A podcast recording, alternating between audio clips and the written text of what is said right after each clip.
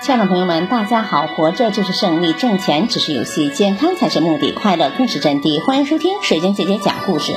今天的故事名字叫《学会自己拿主意》。男孩要培养独立自主的人格，就要学会遇事自己拿主意，而不是处处依赖父母，让他们替自己出主意、做主张。老师让我去报名参加那个拼写竞赛。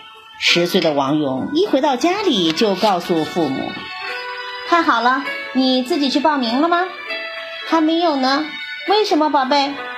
父母关心地问。“我有点害怕，台下可能会有许多人看着。”王勇很激动。他在家里一向是个听父母话的孩子，在学校平时也不爱多说话，但是学习成绩很好。我想你还是先报个名吧，你可以很好的锻炼自己。不过这事儿你还得自己决定呀。父母离开了王勇的屋子。过了两天之后，王勇学校的老师打过电话，让王勇的父母说服王勇去报名参加比赛。王勇回到家后，父母又跟他谈了话。父母对他说：“首先，我们并不是强迫你一定报名。”这件事情还是你自己来决定吧。但是我们可以谈谈关于参加竞赛的利弊。参加竞赛可以锻炼自己的意志，锻炼自己的智力，还能增强自己的信心。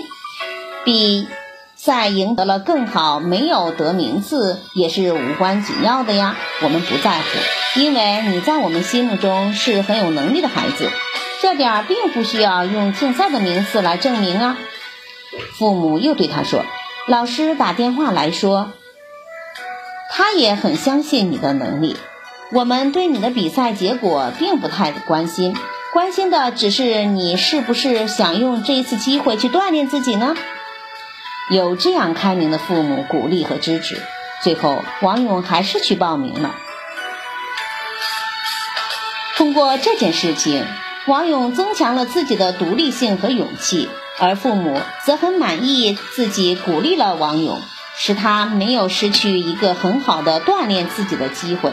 独立就意味着要男孩遇事能够学会自己拿主意，要敢于坚持自己的想法，而不是总让别人替自己出主意或者受别人言论的影响。